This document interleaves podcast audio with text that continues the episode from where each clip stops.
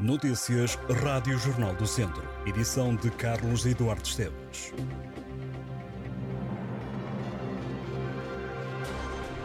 Futebol, futebol e futebol. Três escalões e o Desporto Rei a dominar a atualidade esportiva deste domingo a partir das três da tarde há Campeonato de Portugal, Divisão de Honra e Primeira Divisão Distrital. Começamos pelo Campeonato de Portugal, Série B, teremos clássico entre o Reisende e o Castro Daire. Na Série C, há jogo entre o Mortágua com a equipa da casa a receber o Curuchense. Na Série C, há jogo em Mortágua com a equipa da casa a receber o Curuchense, ambos os jogos às 3 da tarde. No futebol distrital há muitos jogos para acompanhar. A partir das 3, Grupo Norte, Nespereira Sátão, Lamego Carvalhais, Moimenta da Beira Sinfães, Ferreira Daves Lamelas e Paivense Piães. Também às 3 da tarde, Grupo Sul Divisão de Honra, Oliveira de Frades Voselenses, Santa Combadense Molelos, Rouriz Mangualde, Penalva do Castelo Lusitano e Canas de Senhorim Nelas. Na primeira divisão, Grupo Norte, Alvite Arcos, Tarouquense Oliveira do Douro, Parada Vila Meirense e Boaças Cereiros.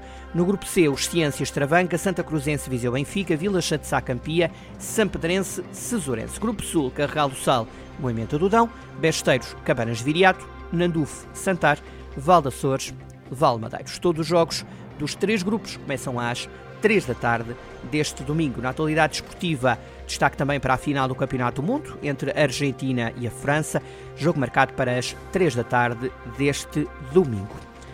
Simão de Oliveira regressou aos palcos no papel de Arina, uma ucraniana de quase 90 anos, como protagonista da peça O Alfaiate de Odessa, em cena até este domingo no Centro Cultural de Carregal do Sal. Encenada por António Leal, O Alfaiate de Odessa é uma peça intimista, um bocadinho solene, sob a forma musicada, embora não seja um musical tradicional.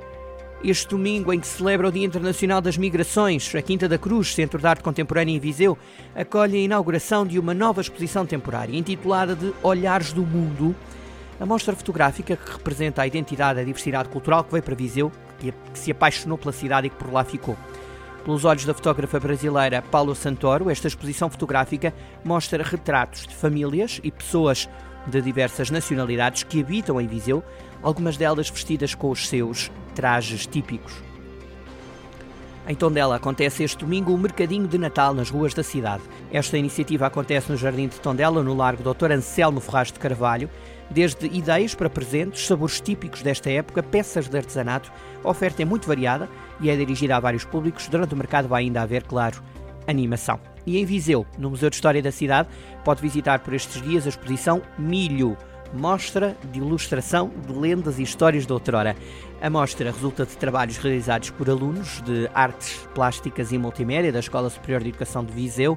A exposição Milho, mostra de ilustração de lendas e histórias de outrora, pode ser visitada até o dia 11 de fevereiro no núcleo de exposições. Também Viseu Teatro Viriato acolhe esta segunda-feira o espetáculo Sob a Terra, que sensibiliza a comunidade para o flagelo dos incêndios florestais, com dramaturgia dividida em três atos, encenação de Frederic da Cruz Pires, música ao vivo pela artista Surma, e a projeção de desenho digital em tempo real pelo artista Nuno Viegas. O espetáculo sobe ao palco do Viriato esta segunda-feira. A Gira Big Band, um coletivo de jovens músicos oriundos de bandas filarmónicas da região, tem concerto marcado no Teatro Viriato em Viseu esta terça-feira. O grupo atua às nove e meia da noite. O espetáculo conta com a organização e produção da Gira Sol Azul. Deixo-lhe já uma nota de agenda para a próxima quinta-feira, nove e meia da manhã, entregue no Salão Nobre da Câmara Municipal de São Pedro do Sul o Prémio Margarida e Jaime Gralheiro, um aplauso para a formação e para o conhecimento às alunas vencedoras do galardão nos últimos anos letivos. O prémio será entregue a Lara Amaral Correia e a Ana Rita Amado Colasso. A distinção consiste no pagamento de um ano de propinas na faculdade, é entregue a alunos da Escola Secundária de São Pedro do Sul que integram o escalão A do apoio social escolar. A magia do Natal, que já começou no Conselho de Sato, na próxima semana, a Biblioteca Municipal vai realizar a atividade Estrelas de Natal, onde o livro é a estrela principal. Jogos, danças e contos vão estar à disposição dos leitores mais pequenos. As inscrições decorrem até quarta-feira. Para assinalar esta quadra festiva, a Câmara de Nelas está a promover um mercado Natal no qualificado mercado municipal com magia, animação, luzes, workshops, solidariedade e muito espírito natalício dirigido a todas as faixas etárias. Durante a semana, os dias são dedicados à comunidade escolar, com participação aos alunos dos agrupamentos de escolas de Canas Senhoria de Nelas e rede privada, que para além das suas apresentações foram convidados a adornar uma árvore de Natal em madeira com efeitos elaborados por eles. Durante a interrupção letiva do Natal de 19 a 30 de dezembro, vai decorrer mais uma edição do programa de ocupação de férias escolares Tudo Férias, dirigido a crianças e jovens do Conselho de Santa Combadão, com idades compreendidas entre os 13 e os 17 anos. Organizada pelo município de Santa Combadão, em conjunto com a Associação de Profissionais de Desporto e Educação Física e Associação de Pais, esta iniciativa tem como objetivo apoiar as famílias com oferta de ocupação para os tempos livres dos mais novos. Durante o mês de dezembro está exposta no Museu Municipal de Vozela uma recriação da aldeia de Joana Martins, na freguesia de Ventosa. As réplicas das casas foram realizadas pela turma do 5 C no ano letivo de 1992-93, no âmbito da disciplina de Educação Visual e Tecnológica da Escola Preparatória de Vozela, atualmente agrupamento de escolas de Vozela.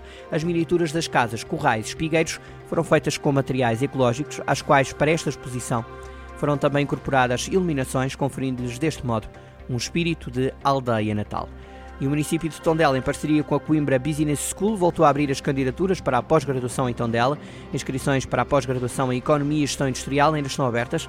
Os interessados podem consultar toda a informação no website da Coimbra Business School. Estas e outras notícias em jornaldocentro.pt.